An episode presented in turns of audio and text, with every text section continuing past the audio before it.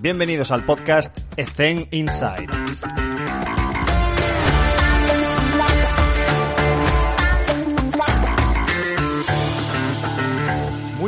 Y bienvenidos a un nuevo episodio de Zen Inside. Y antes de nada, quería aprovechar para comunicarte el lanzamiento de Zen Internship en abril de este mismo año.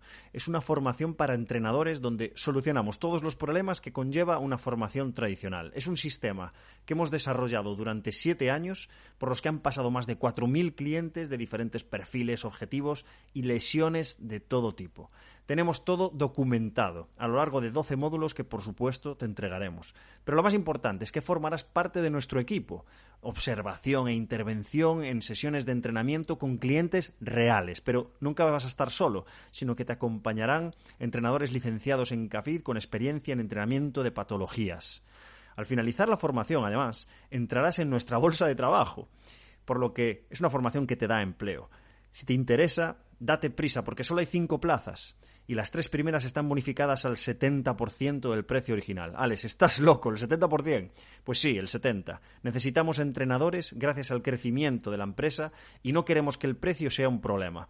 Manda un correo a personas.efensr.com y te ampliaremos la información porque hay mucho más.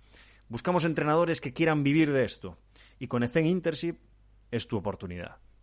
Sin más, pasamos con la entrevista de Ángel Aceña, que es preparador físico y readaptador profesional, ha estado en el Sevilla Club de Fútbol, ha estado en un Mundial de Fútbol y ha estado en última experiencia en Qatar, así que os dejo con él y espero que la disfrutéis.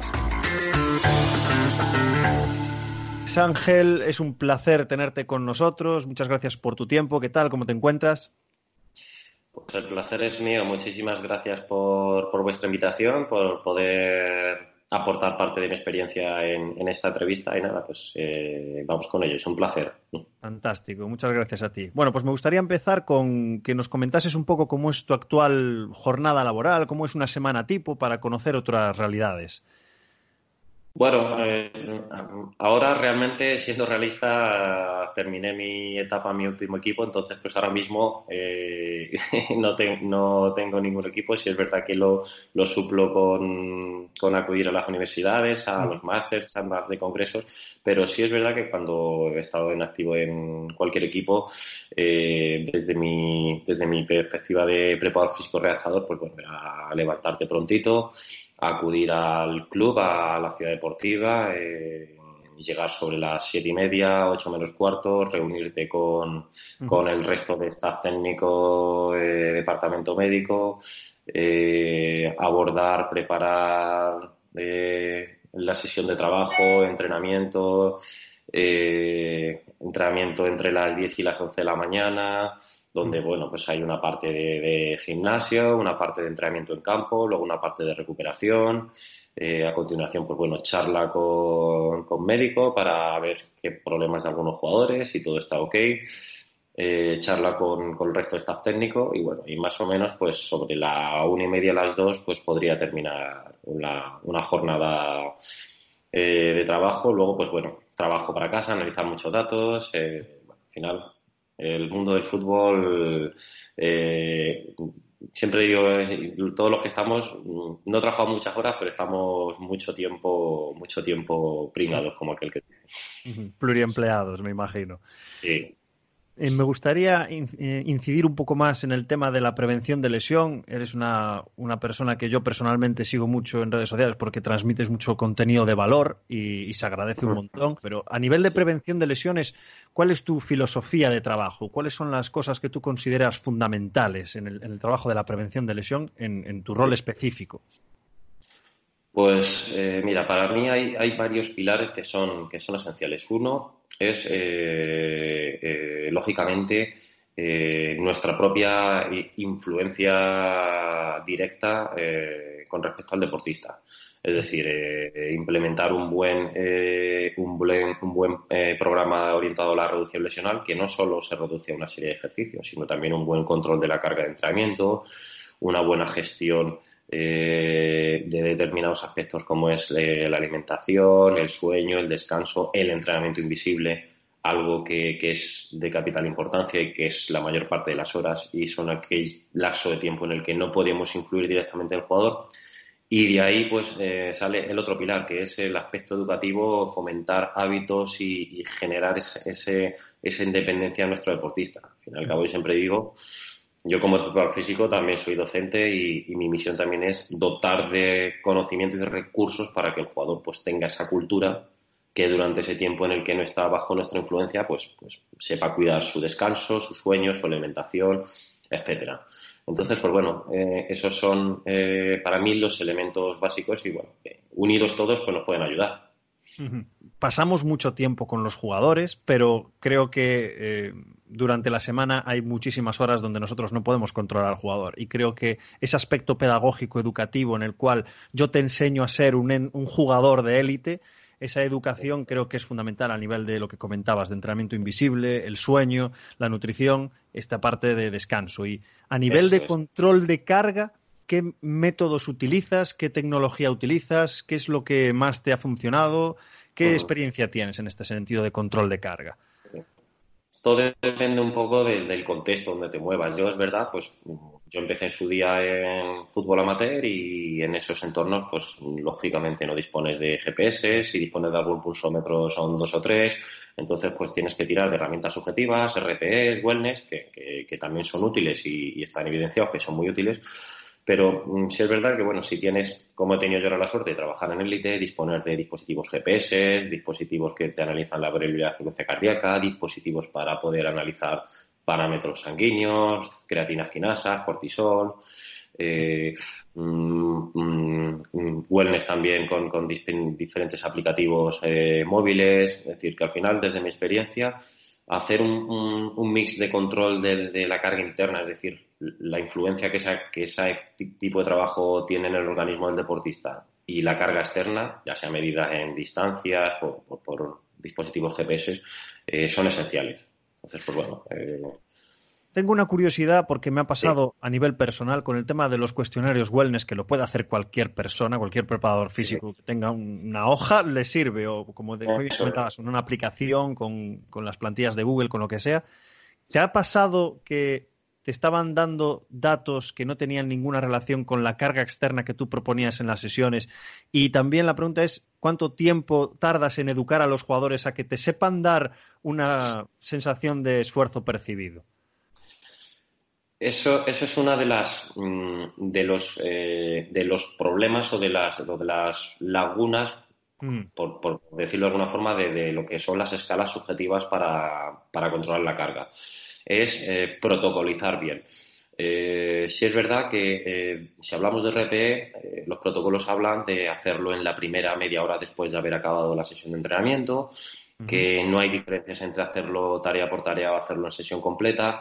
Y sobre todo algo muy importante, bajo mi experiencia, es que eh, la influencia de la respuesta, de, sobre todo si hablamos de un deporte colectivo, vamos a hablar del fútbol, eh, la influencia de la respuesta de un compañero en, la respuesta posterior del otro compañero es decisiva. Entonces, de ahí es importante que, no haya un conocimiento a la respuesta de un compañero con respecto al otro.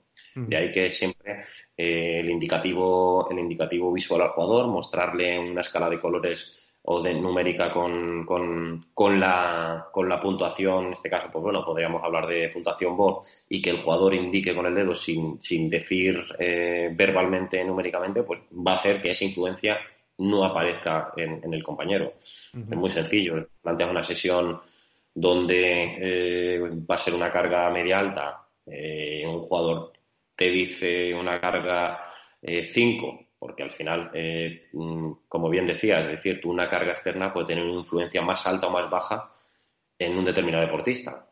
si tú una, una, una, una, sesión de carga externa alta te refiere tu deportista a una carga interna baja, hay dos opciones, o que ha trabajado por debajo de lo que tenía que trabajar, o bueno, que el nivel de adaptación es muy alto. A la inversa podría ocurrir lo mismo. Entonces, pues bueno, de ahí que sea importante eh, buscar esa objetividad y esa máxima, mm, mm, como dijéramos, eh, eh, realidad en, las respuestas por medio de protocolizar bien y utilizar bien las herramientas. Muy interesante. Cambiando un poco de tema sobre la recuperación de nuestros deportistas a las sesiones de entrenamiento, a los partidos, en cuanto a cuáles son las estrategias que desempeñas tú, cuáles son tus responsabilidades, al margen de esa educación que comentabas antes del entrenamiento invisible que tenemos que día tras día intentar incitar a nuestros jugadores. Pero ¿cuáles son esas estrategias donde nosotros tenemos que sentirnos responsables? Pues eh, mira, si hablamos, por ejemplo, de un, entrenamiento típico, eh, hay como tres, tres lugares eh, o, o, una competición, hay tres puntos, tres momentos que coinciden con tres lugares que podríamos controlar o, bueno, que están, están presentes. Uno es después del propio entrenamiento, la propia, de la propia competición, in situ en el, en el propio centro deportivo, en el propio estadio.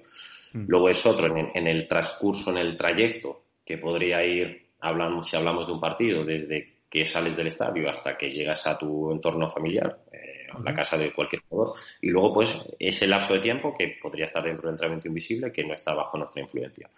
Desde nuestra influencia directa eh, hay infinidad de, estrategias de recuperación que van, pues bueno, desde las, eh, yo, las considero pasivas activas. Dentro de las pasivas, pues tenemos eh, inmersiones agua fría, eh, vibración mecánica, eh, masajes por parte que puede ser automasaje a través de liberación facial, masaje por parte de fisioterapeutas, masoterapeutas, etcétera.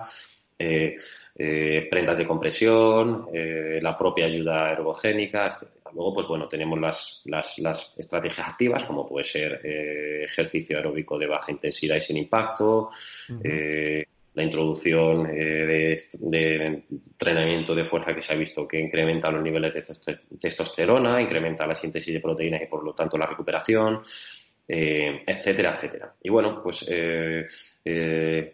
hay muchas herramientas a día de hoy, muchas tienen una evidencia más alta, otras menos. Eh, todos conocemos dentro de la inversión en agua fría eh, que hay mucha evidencia, eh, había más discrepancia en cuanto a la temperatura, el tiempo, pero bueno, más o menos se van unificando. Entonces, pues bueno, lo importante es intentar utilizar aquellas herramientas que, tienen más peso a nivel científico, que son más eficaces y que nos permitan, pues bueno, eh, ofrecer una, una, mayor recuperación a nuestros deportistas, está claro. Genial, genial. Me gustaría también saber la posición que tienes en cuanto al trabajo de fuerza en el gimnasio o en el campo, ese entrenamiento optimizador o no tanto sí. en el aspecto individualizado, porque evidentemente estarás conmigo que cada equipo es un mundo, cada jugador es un mundo, pero hago, le doy la vuelta a la tortilla. ¿Qué consideraciones eh, o prioridades fundamentales tienes a la hora del trabajo de fuerza? Esto es innegociable. Sí, para mí es innegociable. Eh, al final entronco un poco con nuestra filosofía de entrenamiento. Es decir, se puede optar por una, un, un, entrenamiento, como dijéramos, más descontextualizado o más contextualizado. Pero yo tengo mi punto de vista y es eh, que hay elementos que el juego te los, te los da eh, de forma muy clara y, y, hay otros elementos que necesitas compensarlos fuera del campo. Entonces, eh, de cara a la, a la, parte de fuerza, si es verdad, y yo desde mi visión y mi punto de vista, eh, yo he trabajado eh, de varias formas. Y una de ellas es hacer un trabajo fuera en gym donde se puedan controlar elementos de sobrecarga, velocidad de ejecución, ejercicio, grupos musculares, recuperaciones.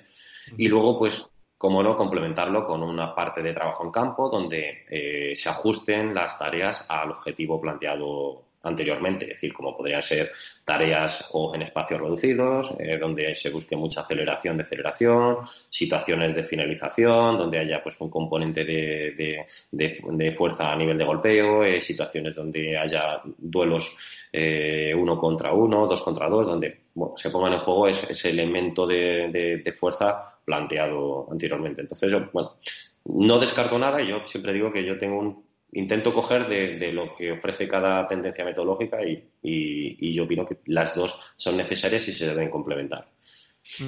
Y una, una, pregunta que me parece muy interesante porque a mí me ha pasado también personalmente y a muchos compañeros de profesión también, que es con el paso del tiempo, desde que sales de la carrera y vas teniendo experiencias con diferentes equipos, con diferentes staff técnico, ¿has cambiado de parecer con respecto a tu propia filosofía? Antes había cosas que hacías que ahora te parecen una locura, por ejemplo? Por, por supuesto. Por supuesto. Quizá eh, más que con que el staff técnico te marca es con la propia evolución personal, ya no solo a nivel profesional, sino, sino a nivel evolución personal, de vida y, y todo marca, todo marca. Mm. Y una de ellas es mm, es verdad que yo soy, creo que nuestra, nuestra labor profesional debe basarse en, un soporte científico importante, pero cada vez pienso más y, me voy al lado más, más, más emocional, más personal del propio deportista, porque al final trabajamos con personas, son deportistas, son futbolistas, eh, pueden ganar más o menos dinero, pero al fin y al cabo son personas. Y yo a veces eh, intento acercarme más a la persona, mirar más a los ojos, preguntar más, eh, ver las sensaciones, porque la ciencia es importante, pero también ese sentido común y esa experiencia son, son cruciales. Entonces, quizá esa ha sido y vaya siendo mi, evolución profesional y personal, sin renunciar a mis principios, pero, pero teniendo claro que hay cosas que, que deben estar y que no deben pasarse por alto nunca.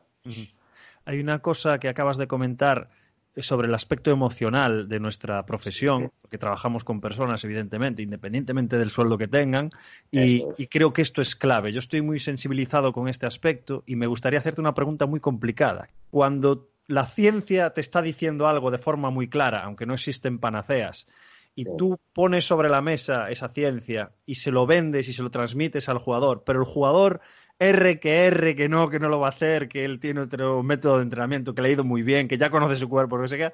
En ese momento, ¿cómo eres capaz de gestionar la situación? ¿Cedes hasta es complicado, es complicado. Claro.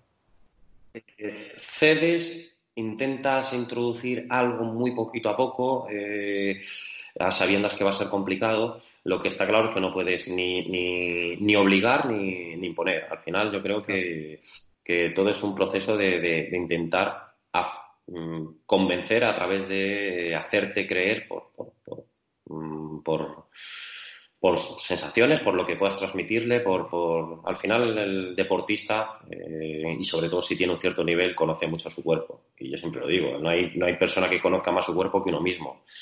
Eh, y lo que te puede decir la ciencia de una cosa, pues luego puede ser totalmente lo contrario. Yo pongo ejemplos. Yo he tenido jugadores en mi carrera, eh, me pedían que le hiciera estiramientos pasivos de la canal posterior previo a un partido y no se lesionaban.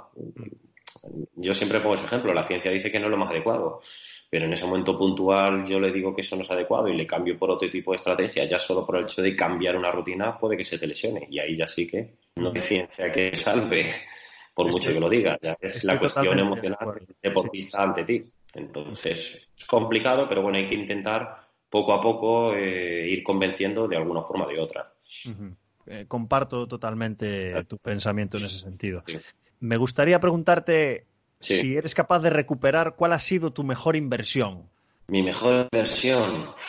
Eh, está claro que mm, mm, hablando de inversión, todo se nos va al aspecto económico. Podemos decir, bueno, pues toda la formación que uno ha hecho, toda la inversión que ya no solo es dinero, sino es tiempo. Eh, pero sobre todo, eh, a veces esa, esa inversión que uno, uno hace de, su propio tiempo eh, personal, gastándolo en, leer, en, en, intentar mejorar, en incluso quitar, quitárselo de, de, la familia, de los amigos, pues bueno, pues por intentar pues mejorar, eh, luchar por un sueño que uno tiene en su cabeza, pues eh, todo ese tiempo que uno ha estado eh, leyendo, investigando, tratando de mejorar, dándole vueltas a la cabeza, pues bueno, al final es, mm, yo considero que es, que es para mí es una de, las de, las, de las más importantes, amén de, de, de, lo que uno le haya quitado por otro lado. Perfecto.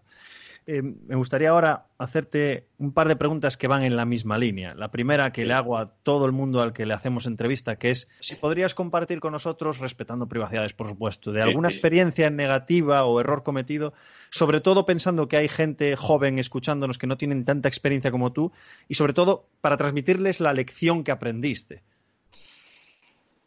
Pues. Mm, Complicado. no es. Sí, sí. No, lo tengo muy claro. Quizá eh, decisiones, voy a ser un poco general, pero bueno, es sí, sí, decisiones, decisiones en el pasado eh, que a día de hoy no, no, no cometería. Decisiones profesionales eh, puntuales de, bueno, es dejar determinados puestos de trabajo por mm, por, por, otras circunstancias que, que, a día de hoy, pues bueno, a lo mejor no, no, no lo haría. No es arrepentirme, pero sí es decir, pues si hoy en día ocurriera, pues a lo mejor no tomaría, no tomaría esa decisión. sé que no, no, me he mojado, pero sé, de lo que, vamos a darle la vuelta para, para que puedas transmitir sin, sin, nombrar a nadie. A ver si podemos darle algún consejo a esta gente joven que nos está escuchando sobre tu experiencia, algún consejo positivo o al revés, algún consejo negativo, algo que te hayan dicho o algo que te haya pasado. Oye, pues recomiendo que tengáis este pensamiento, por ejemplo. Sobre todo, paciencia, eh, mente abierta.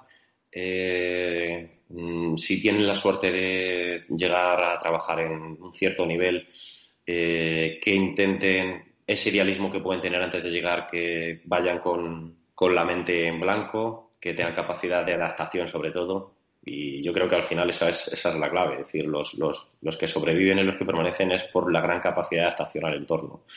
Y que no piensen que todo es idílico en el entorno del deporte de élite, al de todos los que nos dedicamos o nos hemos querido dedicar, pues queremos llegar.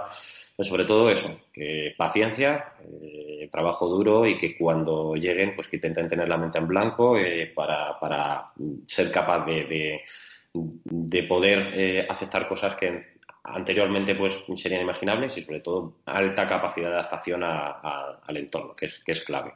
Perfecto, fantástico, fantástico consejo. Ser, ser en ese tipo calmaleónico creo que es fundamental, porque es que estamos trabajando con personas, o sea. Creo que es clave. Mm. Em, a nivel de lectura, si nos recomiendas alguna lectura, si has leído recientemente algún libro, quizás no relacionado con el entrenamiento, eh, y que te haya ayudado, para que nuestros pues oyentes puedan decir, oye, pues mira, voy a dar una oportunidad a este libro. Pues, pues sí, además es un, un libro que me regaló mi, señora esposa antes de, partir a la Copa de África, con, a la Copa de África recientemente con, con Zambia en, en el Cairo. Y es el del poder de confiar en ti de, Curro Cañete. Eh, es un libro que me parece bestial y, fabuloso. Y, creo que, todo el mundo eh, debería leerlo porque, bueno, pues todo el mundo eh, siempre tiene alguna batalla interna, algún, algún, ya sea del tipo que sea y, al final ese poder de confiar en uno mismo es clave. Entonces, para mí ha sido un, un libro brutal y que lo recomiendo encarecidamente. ¿Qué trata? ¿Sobre crecimiento personal, inteligencia emocional y este tipo de cosas? Todo, eh, crecimiento personal, profesional, al final trata de, nosotros mismos, de, la vida. Es que todo es, todo es eso. Todos, todos, tienen, todos tenemos sueños eh, y los sueños no tienen por qué ser una cuestión profesional, sino puede ser una cuestión personal, una cuestión emocional, una cuestión de cualquier índole. Entonces, pues es que es, al final es eso todo el que lo lea eh, se va a sentir identificado porque todos eh, estamos marcados por una cosa o por la otra. Tomo nota. porque además... Pues el libro... Sí, perdón, perdón, continúa, continúa. Sí, no, el libro que te he dicho es, es te va a venir muy bien. Sí, sí, lo tengo anotado ya. Perfecto. Em, esta pregunta es un poco más rara. Es eh, ¿quién te ha impactado más y por qué? Pues te voy a ser muy franco. Eh, y antes he hablado de ella. Ha sido mi señora esposa, mi mujer. Ella en un momento, en un momento de mi vida, eh, ella, de hecho yo creo que ella confía más en mí que yo mismo. Y ella fue la que me impulsó eh, la que me animó a, creer en mí y a crecer profesionalmente y, siempre se lo he dicho y ella ya lo sabe. Entonces, no ha sido otros autores, ha sido ella la que, la que me ha, ella también es compañera de profesión, también es profe de educación física y ella fue la que me hizo ver que bueno que podía hacer algo más de lo que de lo que estaba de lo que de lo que estaba haciendo habitualmente fue hace cinco años la que me impulsó y bueno, y por suerte pues en cinco o seis años pues he, tenido la suerte de, poder eh, hacer y participar en cosas que, hubieran sido inimaginables. Eh, se lo debo prácticamente. Al final es, es, fundamental, ¿verdad? Tener esa persona o ese grupo al lado de nosotros, esa gente que nos rodea, que, tiene un aspecto positivo, que nos ayuda a llegar a nuestro objetivo y tenemos que intentar alejarnos de la gente tóxica que nos pone bases y nos pone zancadillas, tío. Así es, así es. Última pregunta, Ángel. Me gustaría poder estar mucho más tiempo porque me parece interesante, pero hay que respetar el formato. Y es la última. ¿Qué consejo le darías a tu yo de 20 años? Joder, esa. Pues. Eh, si pudiera darle un consejo es. Eh, es complicado, ¿eh? No sé, por eso es la última. Eh, que confíe en él siempre.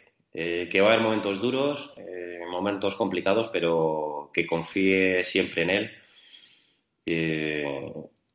Porque, porque al final todos, todos por dentro todos son, toda, cualquier persona es valiosa por dentro, entonces porque tenemos que intentar ver ese, ese parte de valor que tenemos, ya sea de una parte, de una parte o de otra pero sobre todo que confíe en sí siempre y, y, para adelante.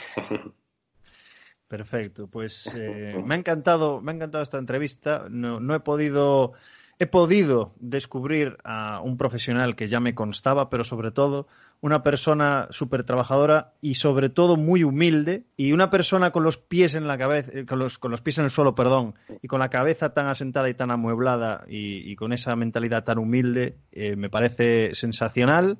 Y muchísimas gracias, Ángel, por estos, estos 30 minutos. Los he disfrutado un montón, así que te deseo lo mejor en lo profesional, pero sobre todo en lo personal. Vale. Muchísimas gracias, Alex. un placer. Un placer.